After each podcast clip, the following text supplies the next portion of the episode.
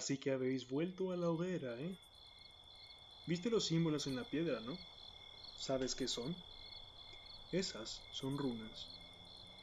Las runas se usaron como alfabeto, el más antiguo de ellos, desde el año 150 en Escandinavia. Pero eh, conozco esa mirada. ¿Esperas una historia? Bien, os daré una historia. Pasen, hoy es una noche perfecta para una leyenda. La palabra runa proviene de la raíz run, que significa secreto, susurro o misterio. Verás, las runas tienen muchos significados. Algunas representan dioses, otras animales u hombres, y hay algunas que incluso son representativas de la magia misma. Cada runa tiene un nombre y significado diferente, preciso. Manas, hombre, feju, riqueza, viaje. La connotación mágica de las runas no es casualidad. Hay escaldos que las trazan de un origen divino, y es que las runas son más que solo un alfabeto. Los guerreros las trazaban en sus armas y escudos.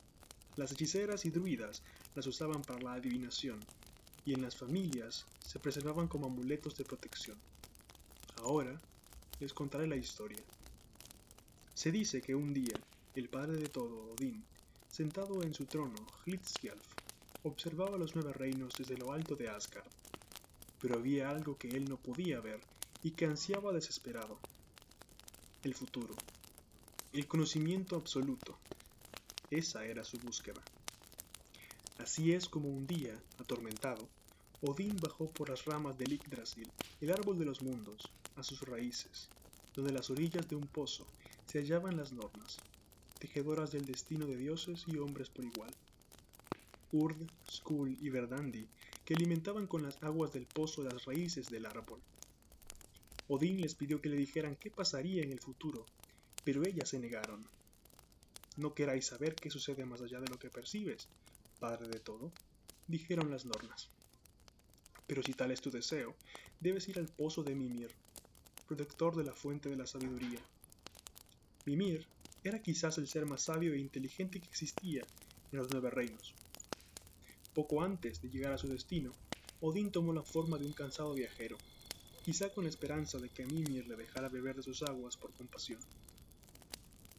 Déjame beber de tu pozo, te lo ruego, estoy muy cansado y sediento, dijo el encapuchado entre jadeos. Mimir, sin embargo, no se dejó engañar por el dios Aesir, reconociéndole mis aguas podrás beber, dijo, pero tendrás que arrojar tu ojo en ellas, sacrificarlo. Fue de esta forma que Odín perdió su ojo izquierdo. Se lo arrancó y lo arrojó a las aguas tal como se le pidió. Al sorber de ellas, las aguas tocando sus labios, una fuente de conocimiento brotó dentro de él. Pudo ver los mundos enteros, a cada hombre, a cada mujer, vio la desgracia y el horror entre dioses y hombres, vio más allá de lo que nadie había visto, porque Odín vio el Ragnarok, el fin del mundo tal como lo conocemos. Al volver a Asgard, Grimnir se sentía cada vez más vacío con lo que le habían revelado las aguas del conocimiento de Mimir. Reflexionando en lo que pasó, se dio cuenta que, para obtener el saber y el conocimiento, se debía hacer un sacrificio.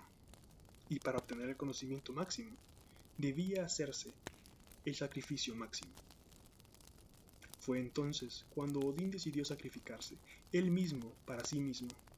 Cogió su lanza, Gungnir, la que no falla, hecha de las ramas del árbol del mundo, y se la clavó. Y con una cuerda se colgó del gran árbol de los mundos. Del Yggdrasil colgó por nueve días y nueve noches, en los cuales no probó alimento alguno, ni bebió nada.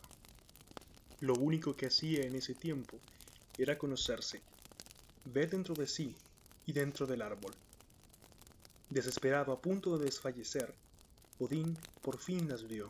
Las runas, resplandecientes, llenaron su cabeza y fluían en interminables combinaciones, significados y poderes. En ese momento, Odín gritó, las tomó y cayó del árbol al suelo.